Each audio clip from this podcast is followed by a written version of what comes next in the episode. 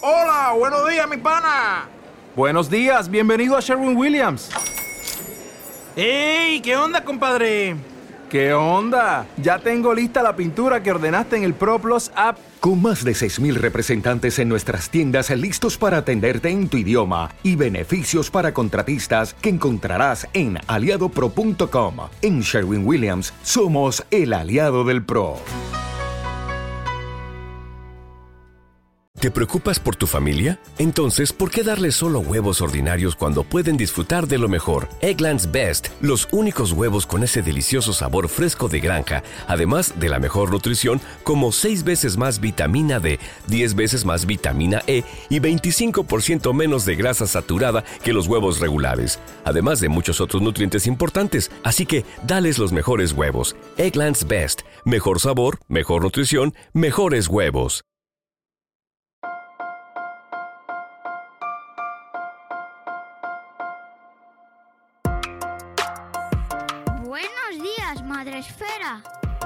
Buenos días, Madre Esfera, con Mónica de la Fuente.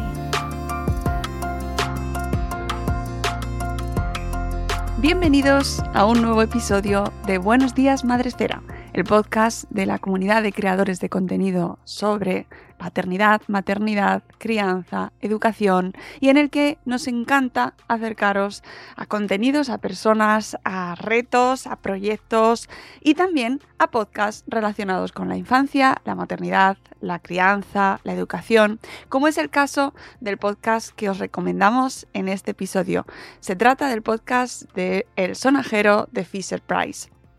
Tanto a los que estáis comenzando esta etapa y estáis embarcando en esta aventura maravillosa de la maternidad y la paternidad, como a los que ya eh, estáis metidos de pleno en ella y queréis disfrutar aún más y queréis seguir aprendiendo eh, sobre crianza, sobre educación, no os perdáis ningún episodio del sonajero de Fisher Price porque podréis escuchar entrevistas, contenidos súper interesantes, didácticos, útiles y también muy divertidos como por ejemplo los que grabamos nosotros desde aquí, desde Madresfera, con nuestro compi Sune, en los que hacíamos, bueno, pequeños spoilers sobre la divertida tarea de la maternidad, de la paternidad, sus cosas, ¿no? Eh, yo os aseguro que podréis echaros unas risas y que lo podéis recomendar sin ningún problema a todos vuestros amigos, amigas que están viviendo también esta etapa.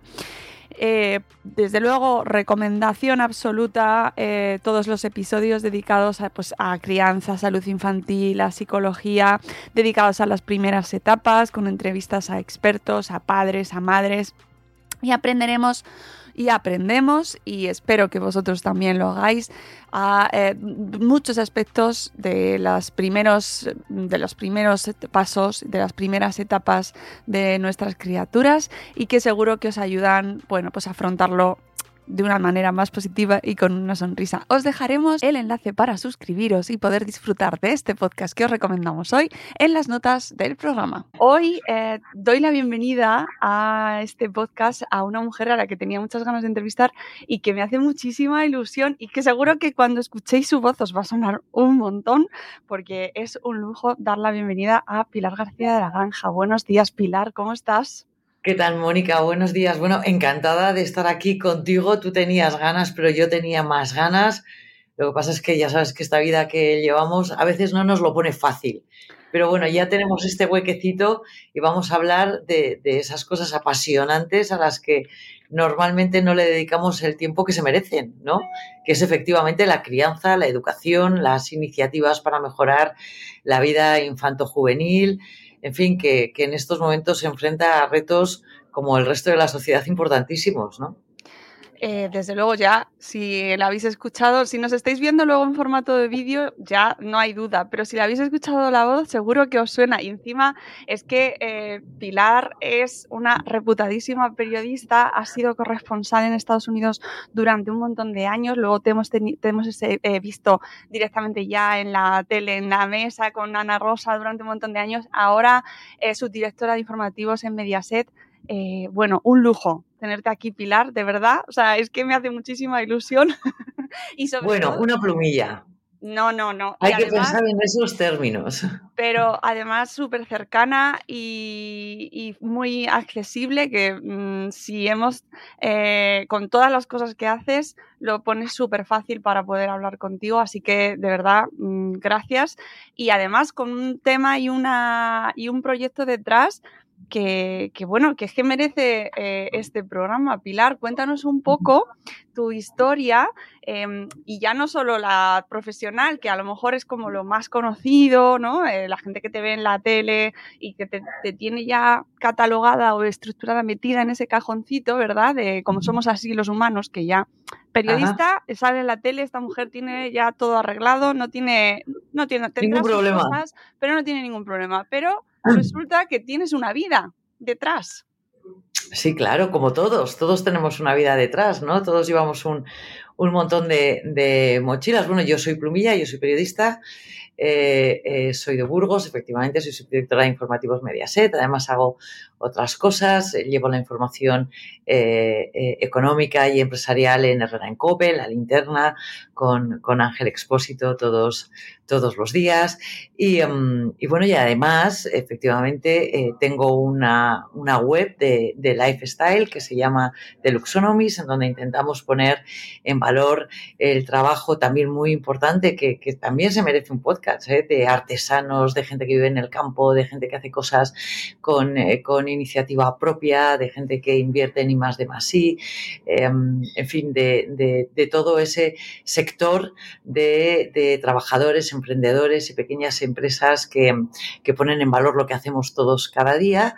Y tengo una fundación, tengo una fundación que se llama la Fundación Querer, Mm, que, está dedicada fundamentalmente a niños y adolescentes que sufren eh, enfermedades neurológicas o tienen problemas del neurodesarrollo. Tenemos un cole en Madrid pionero eh, en niños con este tipo de síndromes y enfermedades que se llama el cole de Celia y Pepe, al que asisten 40 chavales que cada uno tiene una enfermedad eh, rara distinta o un síndrome distinto y que nosotros evaluamos y evaluamos en un rango con un fenotipado que nosotros hemos decidido y escogido eh, para poder llevar a cabo nuestra eh, segunda misión, que es la investigación, tanto en materia de neuroeducación como investigación clínica de médicos. Tenemos ocho proyectos, un gabinete eh, externo psicopedagógico, en donde contamos ya con 290 chavales eh, en donde tenemos desde eh, expertos, eh, neurólogos, neuropediatras, terapeutas ocupacionales, logopedas, neuroperas, apoyo escolar, expertos en dislexia, en discalculia, en fin.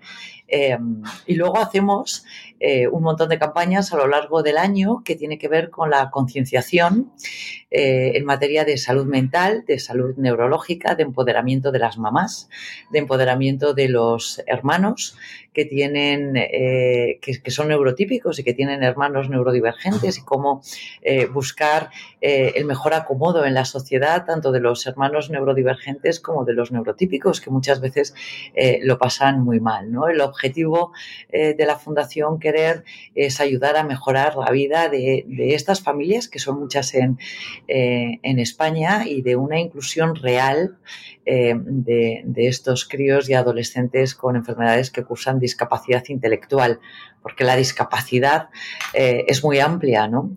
Y no es lo mismo tener un problema motórico que, tener un, problema neurológico. Claro, y todas estas cosas que haces, que es, ya ves, no sé cómo te da tiempo, las horas en el día, eh, cuéntanos cómo surge en concreto el proyecto de la fundación, eh, de dónde viene y por qué te metes ahí de repente, cómo te llega a eso, no te, no te aparece porque sí.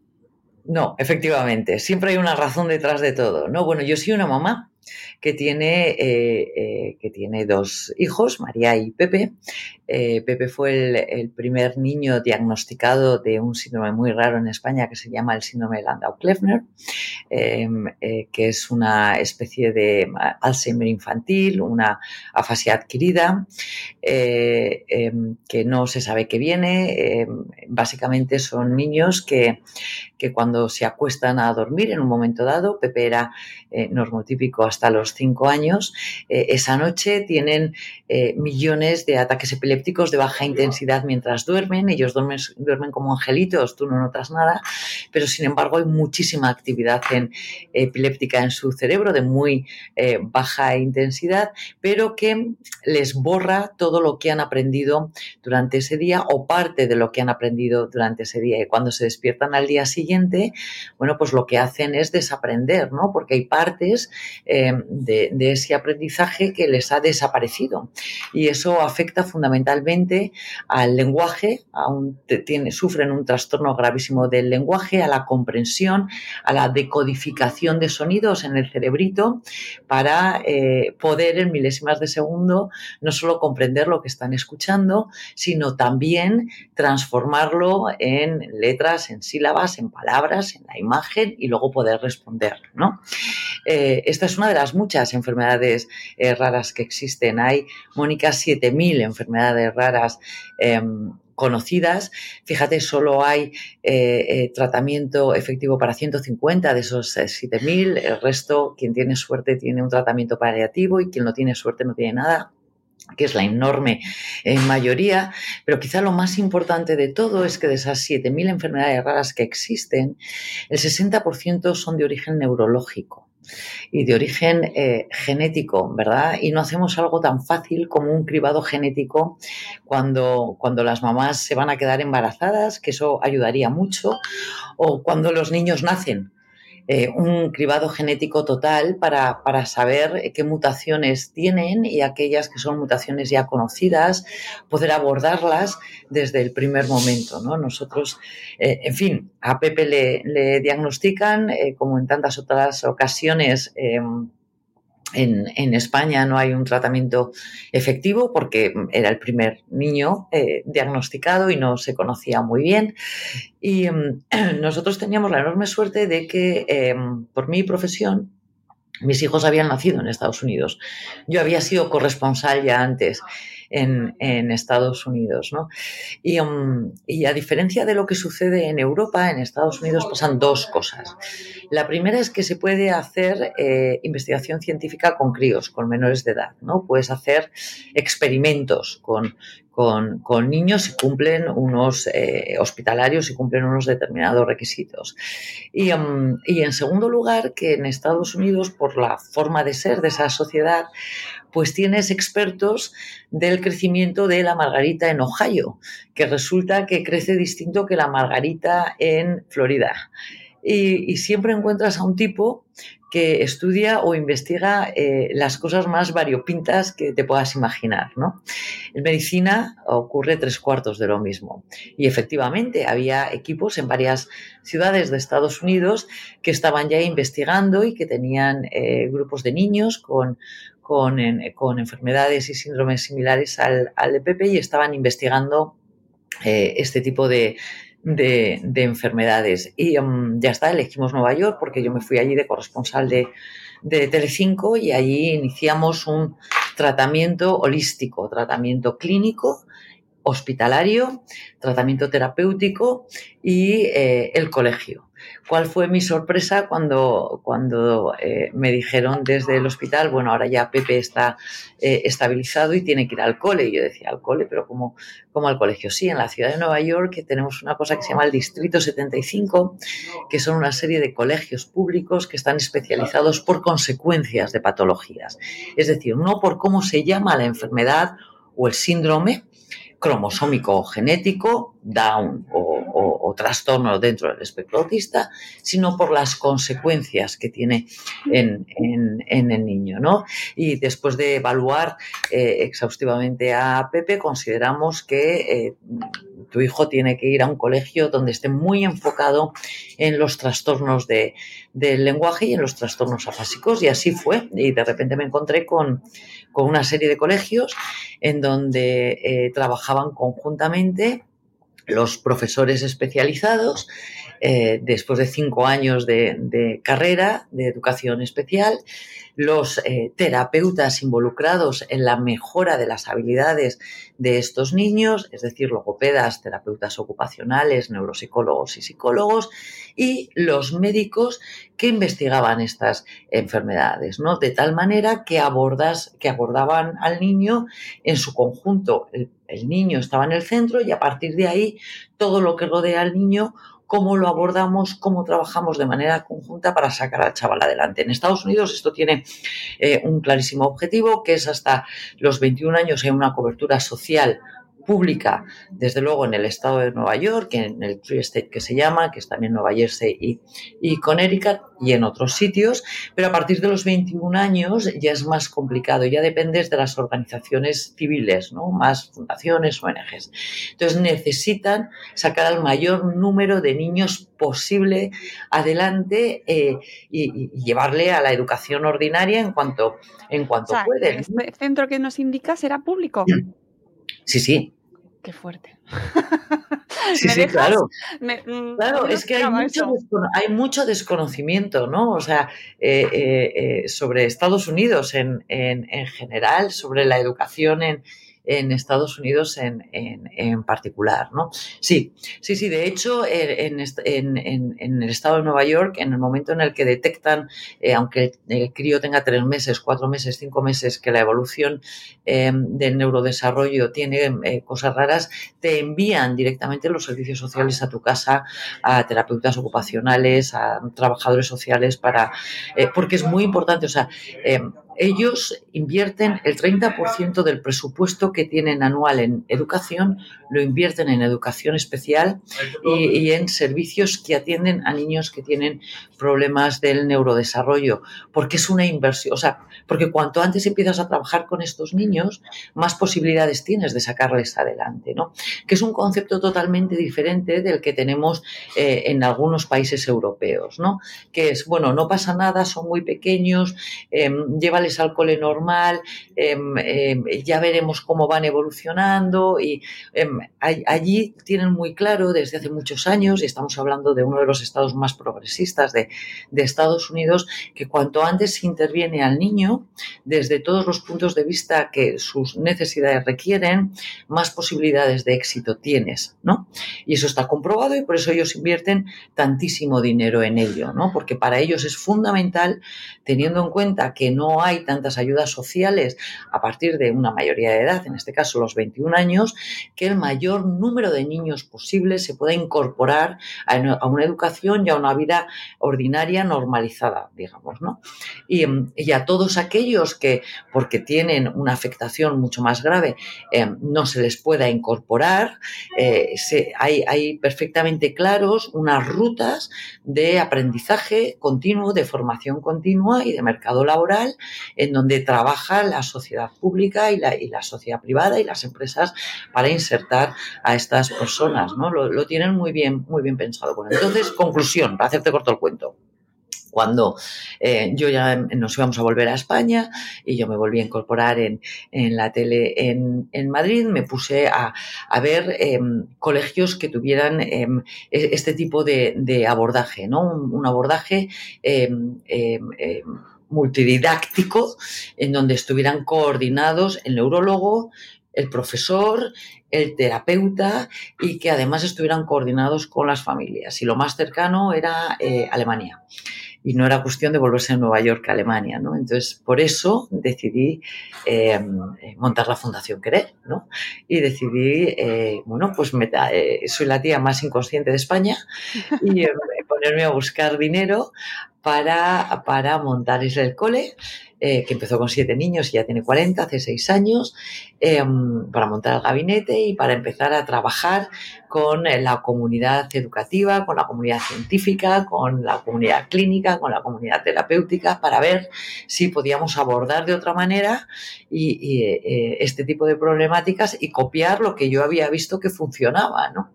Y, así comenzó la, la historia. Eh, ¿Cuáles son los principales retos con los que te has encontrado estableciendo esta fundación aquí en España y, este proyecto? Pues mira, los retos son enormes y muchos, ¿no? El primer problema que tenemos en España es que siempre decimos no a todo, ¿no? quiero hacer algo distinto, no.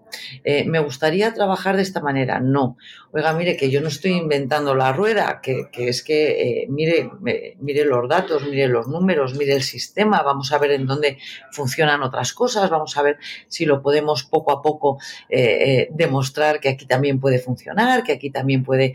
El, primer problema es siempre no, porque además en, España y en, y en, los países en general del sur de Europa están como muy estructurados Em, las áreas de eh, conocimiento y de profesionalización. ¿no? Si trabajas en un cole, trabajas en un cole, si eres un terapeuta, eres un terapeuta, si eres un eh, em, neurólogo o un neuropediatra o un psiquiatra, trabajas en un hospital o en, un, o, en, una clínica. ¿no? Pero, pero no hay esa eh, necesaria, em, para, a mi juicio, relación e interrelación entre todas aquellas personas que atienden de una manera u otra al niño. Los padres se vuelven locos, se vuelven locos del, diagnóstico hasta eh, eh, las terapias y los tratamientos eh, posibles que hay, ¿no? Es costosísimo. Y luego hay un estigma enorme sobre las enfermedades mentales y neurológicas que hay que romper, ¿no? Y que afecta no solo al crío que lo sufre, que son héroes, ¿no? Porque eh, tú tienes una enfermedad, pero tú no eres tonto. Y tú te das cuenta perfectamente de que no eres igual que tu hermana o que tus primos o que, o que, o que tus amigos de, de, tu entorno, de tu barrio, ¿no? Eh, eh, y sin embargo, es una locura para para, los padres y para las familias. Entonces ese fue mi primer reto. Había que romper con un montón de cosas, hacerlo desde una forma muy profesional. Yo soy plumilla, yo no sabía montar una fundación y lo hice, no sabía montar un colegio y lo, montamos, no sabía nada de gabinetes y, y lo hicimos. Entonces el segundo reto fue encontrar profesionales valientes con ganas de hacer cosas distintas, em, que hubieran demostrado ya su valía profesional en estos ámbitos y que eh, eh, tuvieran la, mente lo suficientemente abierta como para ser disruptivos ¿no? y empezar a trabajar eh, de una forma complementaria ¿no? Y, que, y que todos pusieran en el centro el niño. y, para mí esto es muy importante, Mónica, y te voy a explicar por qué. Eh, eh, si tú tienes un cáncer de mama y llegas a un hospital, eh, no te mandan al traumatólogo, porque es un, hospital muy inclusivo en donde todos los médicos saben de todo. Si tú tienes un cáncer de mama, te mandan al oncólogo, que es el experto en cáncer.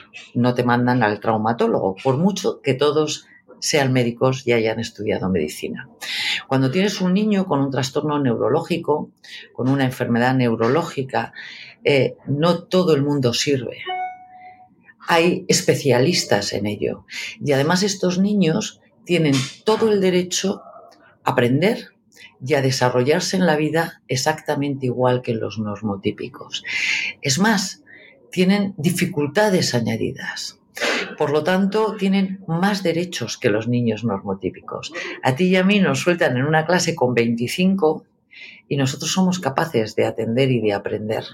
Y, sobre todo tenemos las herramientas que nos permiten poder atender y aprender. Pero estos niños no, ni tienen las herramientas ni tienen las habilidades. Por lo tanto, como sociedad, como sociedad inclusiva que se preocupa por los más vulnerables, todos tenemos que concienciarnos para que tengan cubiertas todas sus necesidades y el principal derecho, que es el derecho a aprender en base a su desarrollo y a su nivel de neurodesarrollo. Y eso fue lo que hice. Eh, desde cuándo llevas con este proyecto? Es decir, ¿cuántos años y qué evolución ha tenido?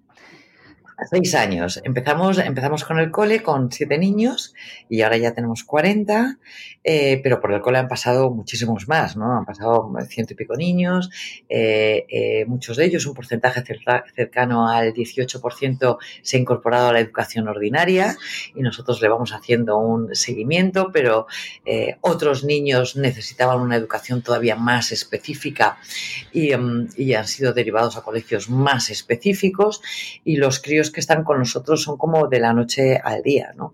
Eh, en, el cole de la Fundación Querer no hacemos milagros, simplemente hemos invertido el dinero, porque cuesta mucho dinero, para, que, eh, para ver si realmente invirtiendo ese dinero, como hacen, como yo había visto que hacían los, los norteamericanos, demostrábamos que estos críos podían adquirir conocimientos de otra manera y podían en un, en un, porcentaje muy alto incorporarse a la educación ordinaria y en otro porcentaje muy alto seguir una educación estructurada que les permitiera ser independientes, ¿no? que al final yo creo que es lo que la, los padres y eh, es lo que no nos deja dormir por las noches, ¿no? Si a mí me pasa algo que, que va a ser de mi hijo, ¿no? Y, y, en el bien sabido de que eh, los hermanos, si es que tienen hermanos que son normotípicos, tienen derecho a tener su vida, ¿no? Y tienen derecho a tener una vida libre, independiente y a elegir lo que, lo que quieren hacer, ¿no? Y, y lo que nosotros hemos demostrado en estos años es que se pueden desarrollar métodos adaptados de matemáticas para estos críos, se puede adaptar inglés como segundo idioma, como segunda lengua para estos niños. En el cole de la Fundación Querer se estudia en inglés como se estudia en español, se pueden desarrollar métodos de lectoescritura, métodos nuevos de, eh, de, de, lectura comprensiva, adaptados al nivel de neurodesarrollo de cada uno de estos niños, hasta el punto que la Fundación Querer ya está desarrollando programas de formación por toda España para familias, para profesionales de la educación especial, ALSOPTs, para profesionales de la clínica, para eh, en donde nos acompañan eh, eh, neurólogos, neuropediatras, psiquiatras, eh, neuropsicólogos, intentando explicar a la comunidad educativa, a la comunidad clínica y a la comunidad terapéutica y a las familias cuál es la, mejor manera para trabajar de forma conjunta y sacar adelante a estos críos. Y me imagino que te encontrarás mm, de todo, porque trabajando con tantas comunidades, eh, las resistencias, ¿no? Hacia un modelo que pueda, que en ocasiones se puede eh, denominar como exclusivo, ¿no? O que aparta a esos niños del resto de la sociedad, o que se ve como algo mm, que no puede acceder toda la sociedad. ¿Cómo lidias con todas esas críticas y resistencias que puedan surgir y que seguro que surgen? Bueno, pues desde, desde el trabajo diario, ¿no? O sea, eh, eh, la Fundación Querer es una institución sin ánimo de lucro. En la Fundación Querer solo cobran los que trabajan allí.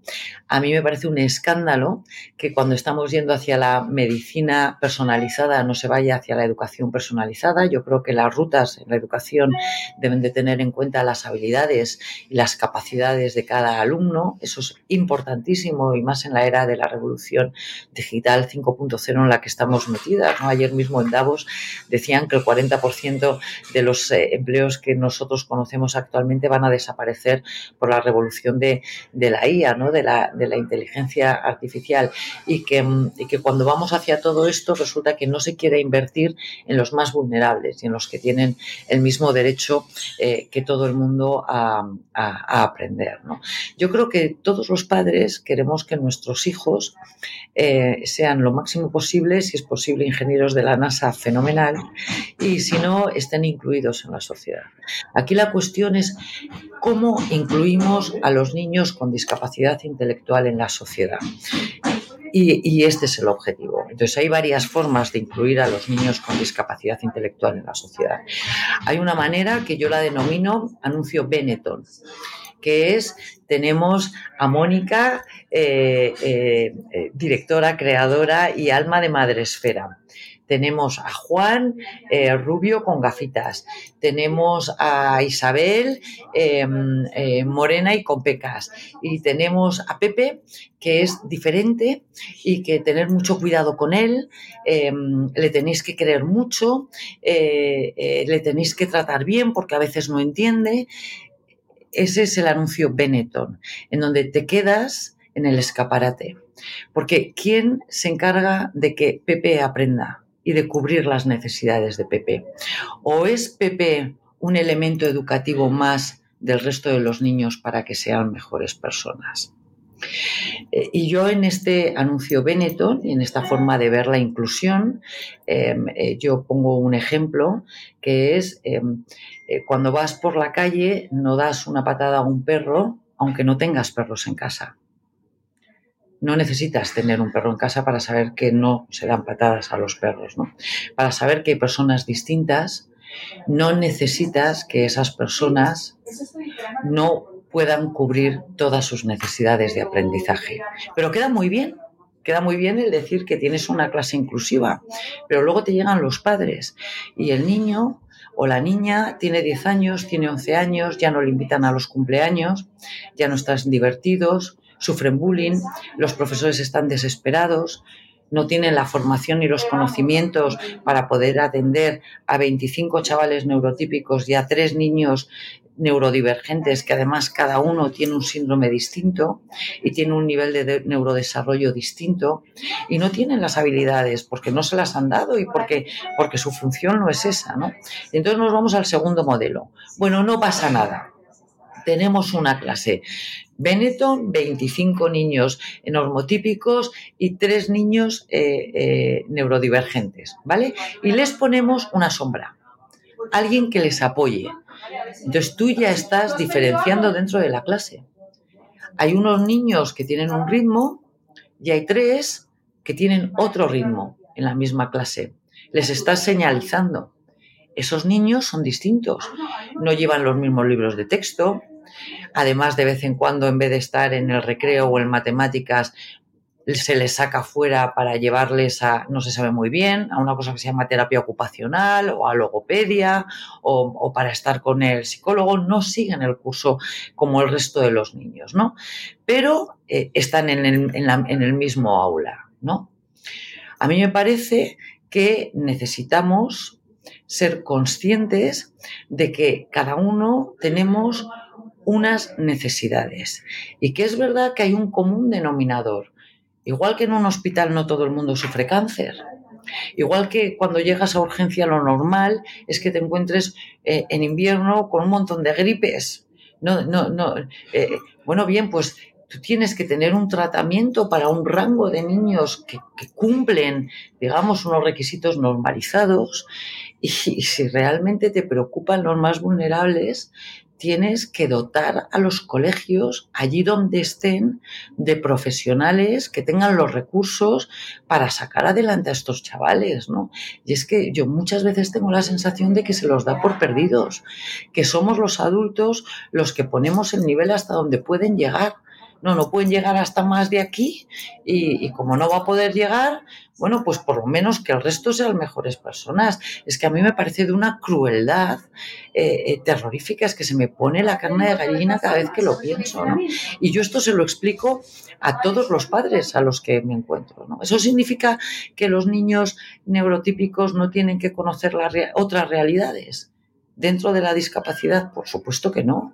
Eso significa que los, o sea, mi hijo tiene una hermana y por estar más tiempo con su hermana no se cura por efecto simpatía, ni aprende por efecto simpatía. Mi hijo necesita unos especialistas y mi hija puede seguir su vida normal. Y mi hijo tiene unos primos y por estar más tiempo con sus primos, mi hijo no aprende más ni, llega a, la clase y, lee mejor y más rápido y comprende mejor y suma mejor, ¿no? Entonces, lo primero que tenemos que asumir es la belleza de la diferencia. Y una vez que asumes la belleza de la diferencia, lo que tienes que hacer es buscar las fórmulas para que en esas diferencias todo el mundo pueda obtener lo máximo posible el mayor desarrollo posible. ¿Eso es segregación? No. Eso es dar a cada niño lo que necesita. Eso es dar a cada persona lo que necesita. Eso es llegar a un hospital con un tumor de mama y ir a un oncólogo, no ir a un traumatólogo. Eso es llegar a un colegio con un niño con una discapacidad intelectual que tenga los recursos a su alcance que tiene derecho a tener y que como sociedad debemos de pagar. En Lerma Burgos en Madrid o en Bailén. no sé si me he explicado, en colegios públicos, en colegios concertados y en colegios privados, en donde lo más importante sea el niño. Porque lo más importante es el niño, es cada persona y el entorno, y apoyar y empoderar a esas mamás, y decir que no pasa nada por ser diferente, y enseñar a los normotípicos que no pasa nada por ser diferente, pero que cada uno tenemos unas necesidades distintas y que estos niños tienen la necesidad de tener unos profesionales a su alrededor que no tienen otros y que como sociedad tenemos la obligación de dárselos. No sé si, si, Sí, sí, además me esto convence, pero, pero todas las mamás que me están escuchando saben, saben que lo que estoy diciendo, porque tienen esos niños, es así. Y lo que no puede ser es un trauma. Y lo que no puede ser es que la sociedad te lo ponga todavía más difícil. Y lo que no puede ser es que la sociedad te diga, no, no, no, no, todos juntos ya verás, no pasa nada, irán creciendo y, y, y- esto ya, si nadie sabe de esto, si, si ya veremos lo que... eh, no, no, la sociedad te lo tiene que poner más fácil. Te tiene que decir efectivamente, tiene, tu, hijo, tu hijo tiene un problema. Venga, vamos a ayudarle, vamos a poner todos los recursos para sacarle adelante. Y sacarle adelante es sacarle hasta donde pueda llegar, pero al máximo de donde pueda llegar.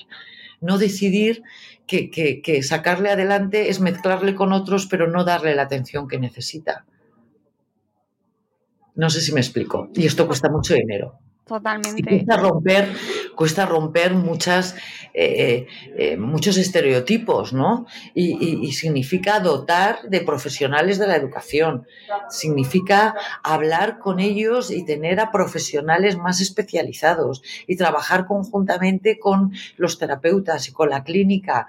Y, y no es posible que a, a un neurólogo con un, con un niño con una enfermedad rara neurológica se le vea una vez al año que te sientes delante del neurólogo eh, si tienes suerte, eh, ¿y cómo, cómo le ve usted? Oiga, mm, ¿cómo que cómo le veo yo a mi hijo? Y que no sepa cómo va en el colegio y que no haya un informe psicopedagógico del colegio con todos los expertos involucrados en el neurodesarrollo de ese chaval. Bueno, hay que invertir dinero en un montón de cosas, ¿no? Empezando por las personas. Esta es una opción. Y es una opción estupenda porque, porque en España hay casi 300.000 niños con estos problemas. Eh, me has hecho acordarme de la iniciativa. Hay un hashtag que no sé si has visto en Twitter, no sé si sigues mucho Twitter, eh, Sí. Pilar, pero hay un hashtag que se llama Y no pasa nada, que puso en marcha una mamá de una niña con autismo que se llama Beatriz Jurado y que precisamente pone de manifiesto, tiene miles y miles y miles de contestaciones, ha formado un movimiento brutal, el Y no pasa nada, precisamente reivindicando una verdadera educación inclusiva y mm, poniendo de manifiesto o, o sacando a la luz quejas de familias, de madres sobre todo, especialmente al final sois las que, o somos en, eh, las que estamos ahí al pie del cañón, eh, pues casos diarios y diarios de falta de inclusión, ¿no? Y de cómo se no se respeta Pero, la pero, pero, o sea, ¿qué entendemos por inclusión, Mónica? ¿Qué es inclusión? ¿Poner a dos niños distintos juntos? ¿Eso es inclusión? Eso es un anuncio de Benetton. O sea, define inclusión. Que en una clase haya tres niños que no pueden seguir esa clase de matemáticas mientras hay 25 que sí, pero que están ahí. ¿Es eso inclusión?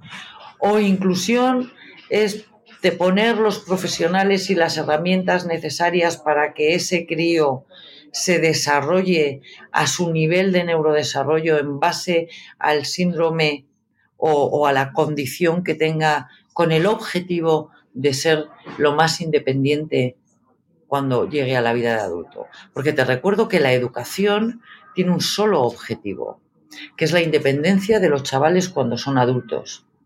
Y entonces tú adquieres unos conocimientos y unas herramientas básicas comunes a todo el mundo y según vas creciendo decides, cuando tú y yo éramos jóvenes, pues era ciencias o letras y luego decidías si te ibas a formación profesional o ibas a la universidad o te ponías a currar. Pero ¿para qué era el colegio?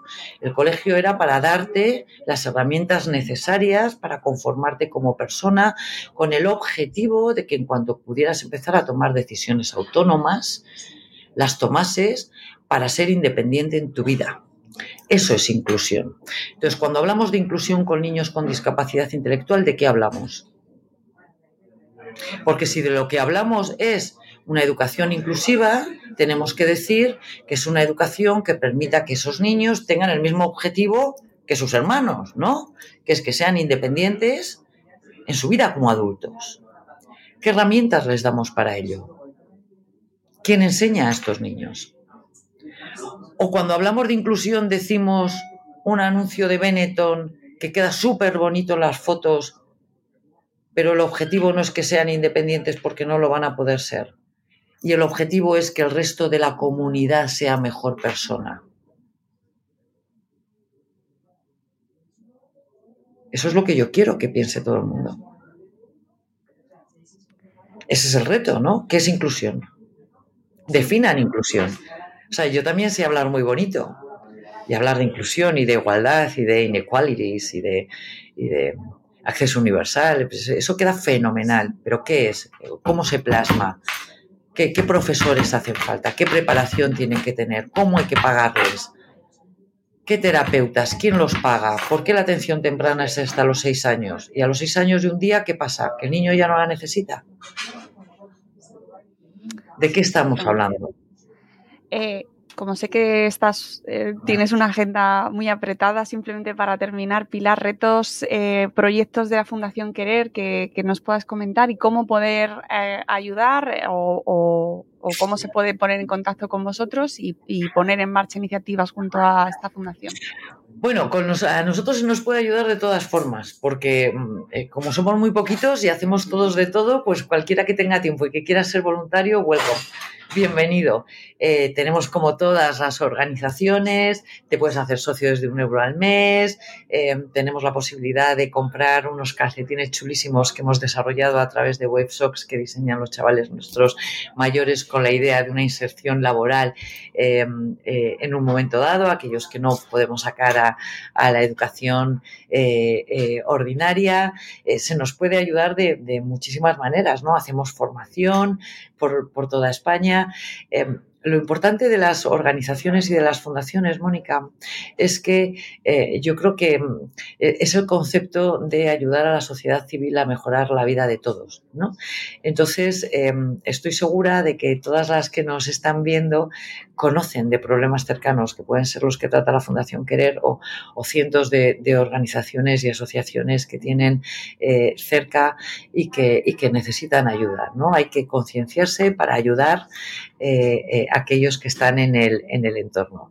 Y como fundación, bueno, pues el reto es sobrevivir, sobre, sobrevivir a una situación de crisis, eh, sobrevivir a una situación en, en, la que aquellos que nos de, dedicamos a la discapacidad intelectual eh, no podemos discutir nada porque, porque eh, en fin, hay quien ha decidido ya cuál es el titular y cuál es la fórmula y a mí me parece que en esta vida lo que, lo que nos hace mejores personas y mejores como sociedad es eh, eh, plantear las discusiones y, buscar a la gente que sabe sobre eso y abrir eh, un poco la mente.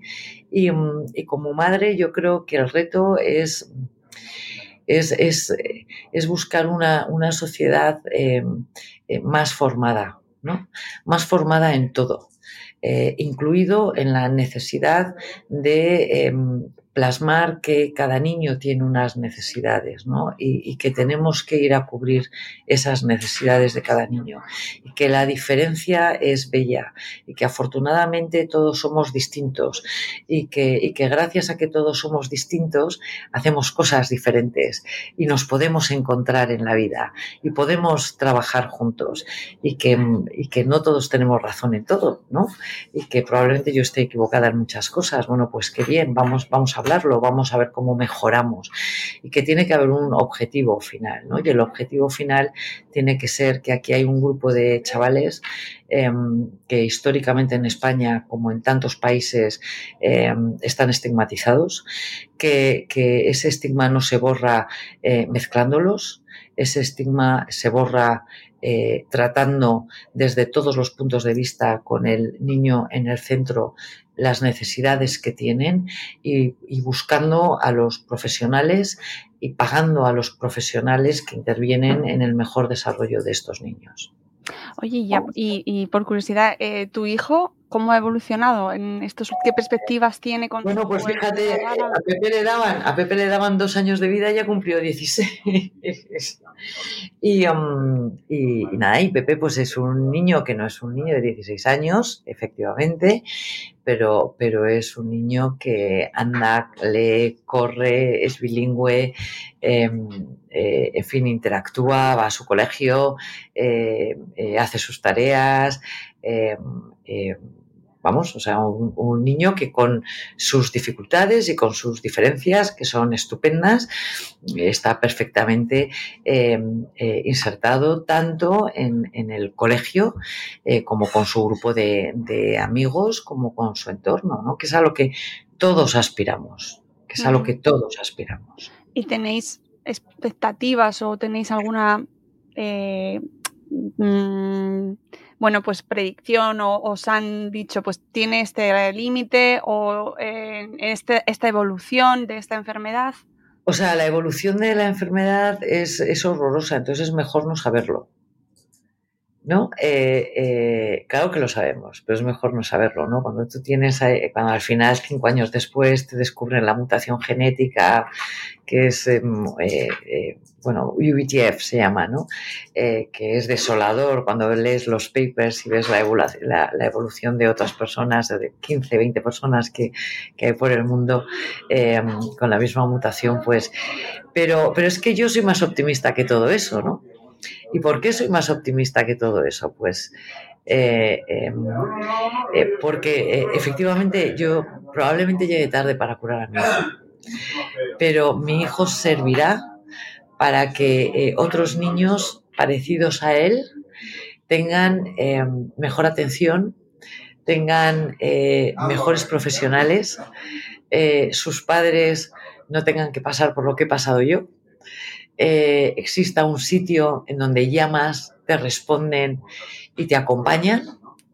Te acompañan a ti como madre, te acompañan a tu hijo. Igual no somos el centro, igual no somos. Nosotros acompañamos a los padres de, España y de fuera de España. Nosotros ya tenemos familias que se han movido de fuera de España para, para traer a sus niños a, la Fundación Querer. y, ojalá eh, la Fundación Querer fuera opada y fuera pública, ¿no?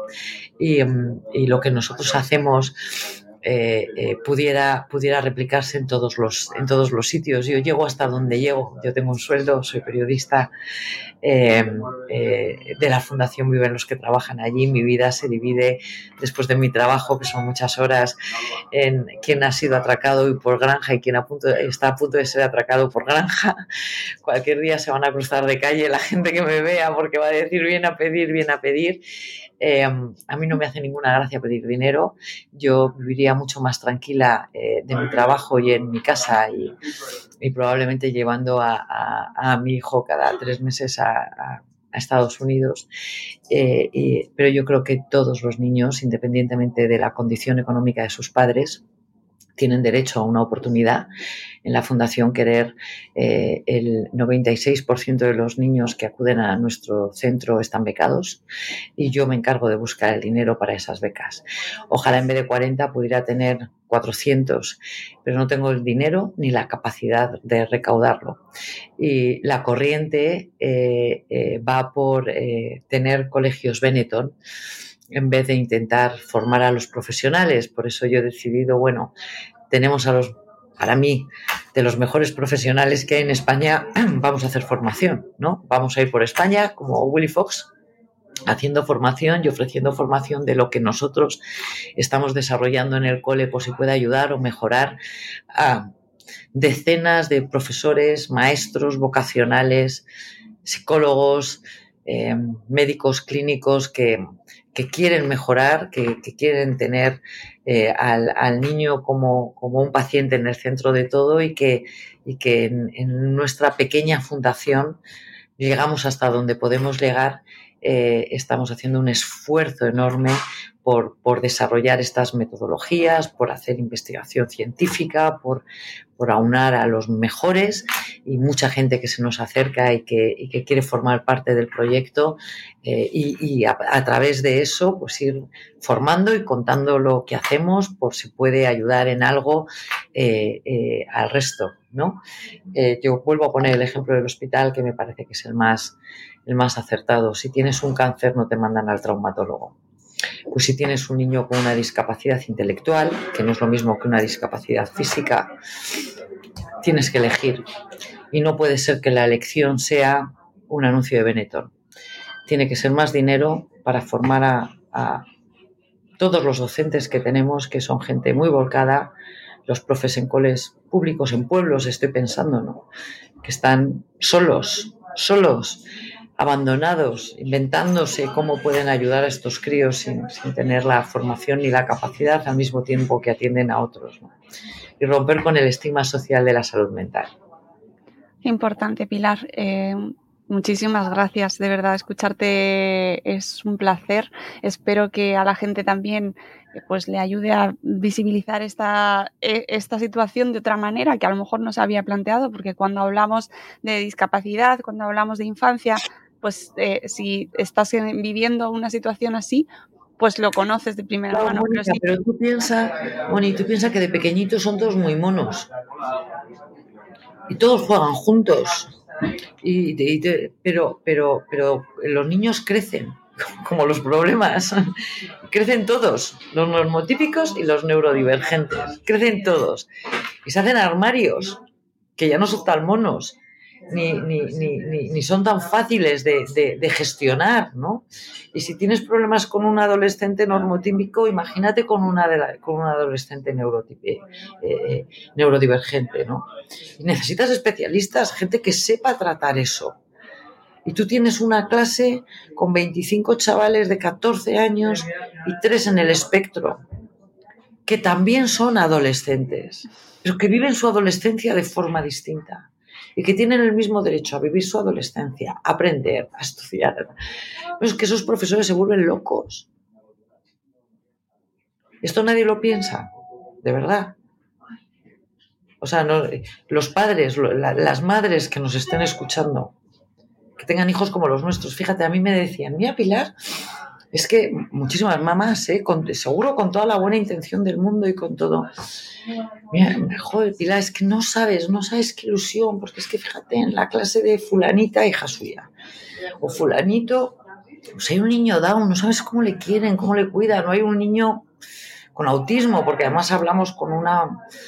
Eh, no sabes cómo le quieren, cómo lo cuidan, oye, lo, fíjate, lo buenos que son con, con él, cómo y, a mí es que me entran ganas de llorar cuando escucho eso. O sea, porque me entra, es, o sea, es una sensación como de quitarse la culpa. O sea, que es que los niños no van al colegio para que les peguen. Pero ni unos ni otros. Ni para que les hagan bullying. Ni para que les traten mal. Es que tú vas al colegio a aprender.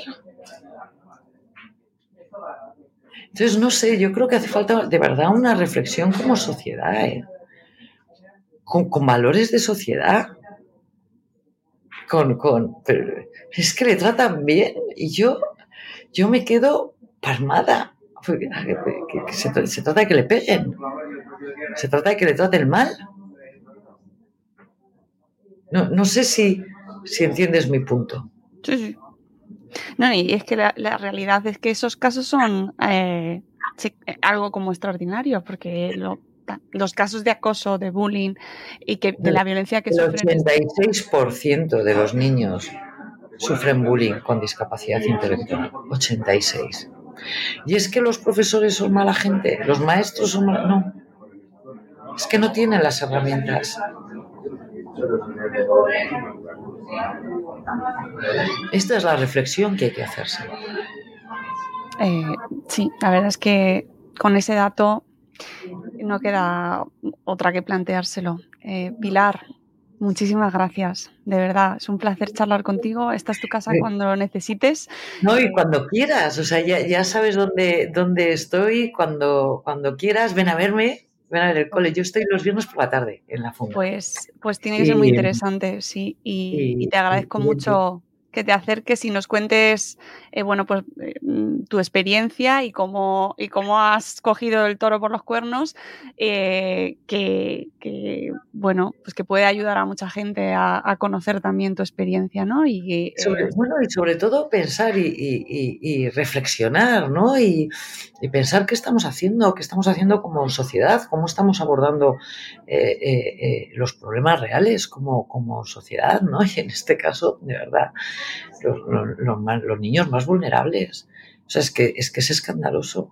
O sea, los niños que no pueden defenderse y que, y que sufren y que, y que o sea, entonces, como padres, como, como madres, como, como sociedad educativa, como todo, o sea, lo, los profesores te, son los primeros que vienen y que vienen ahí, que pilares que no podemos. Es que ya no sabemos qué hacer, pero claro, como lo guay es decir, esto todo es inclusivo, o sea, vamos a pensar qué es inclusión, ¿Qué, ¿Qué, entendemos por inclusión, qué objetivos tenemos para la inclusión de verdad, la de verdad, la de verdad, ¿eh? la de verdad, eh, qué medios estamos poniendo, cómo lo estamos abordando, qué profesionales lo están abordando, quiénes están haciendo estos planes, qué implicaciones tienen, qué objetivos hay. Y, y, y, los padres, yo, yo, las madres, cuando se meten a la cama por las noches, tienen que hacer una reflexión. Y, lo primero que tenemos que hacer es romper con los miedos. Y, mira, en esta vida no tenemos otra cosa mejor que hacer que, que luchar por nuestros hijos y sacarles adelante, da igual como sean, porque es estupendo que sean distintos. y ya está, y no puedo decir otra cosa, y que seguro que estoy equivocada en un montón de, de, tal, pero bueno, estoy encantada de, de discutirlo. Con eso nos quedamos. que es un buen objetivo siempre, poder discutir cualquier cosa, Pilar. Claro, y no imponer, ¿no? Y no imponer, y no, no, no. Y estigmatizar, y no poner banderitas, y no, y no poner, ¿sabes? Que además en la mayoría de las ocasiones yo que escucho muchos puntos de vista y, al final hay muchas buenas intenciones en la mayoría de los casos y falta de, realidad o de, ponerse en práctica por, muchos motivos, ¿no? Pero es verdad que el, poner el centro en el niño es lo más importante. Eso es. Mi abuela decía, el cementerio está lleno de buenas intenciones. Bueno, muy bien, todo muy bonito, todo fenomenal. Oye, suena estupendamente, pero este niño con nombres y apellidos, ¿cuándo ha entrado aquí? ¿Cómo se le atiende? ¿Qué ha aprendido? ¿Qué sabe? ¿Qué no sabe? ¿Cómo ha evolucionado? ¿Cómo le tratan? ¿Qué objetivos? Efectivamente. Y. Como a todos, como a todos, ¿no? Pues lo dicho, Pilar, muchísimas gracias. Dejaré en las notas del programa, eh, bueno, pues la web de Fundación Querer para que podáis conocerlo un poquito mejor. Y seguimos escuchando, viendo, eh, seguimos tu carrera. Encantado de seguir escuchándote y que este programa sirva también para conocerte un poquito mejor desde otra perspectiva que no es la que vemos a diario o la que escuchamos a diario en los medios de comunicación. Así que muchas gracias, Pilar. Gracias a ti y gracias y enhorabuena por este podcast. Enhorabuena por todo lo que haces. Enhorabuena por darnos voz. Enhorabuena por haberte remangado, haberte sentado y haber dicho yo quiero dedicar parte de mi tiempo a escuchar, a conocer y a crear un espacio de, de diálogo y de conversación. Gracias a ti. Amigos, nosotros nos vamos. Espero que hayáis disfrutado de esta conversación tanto como nosotras. Nos escuchamos en el próximo episodio de Buenos Días Madre Esfera. Adiós.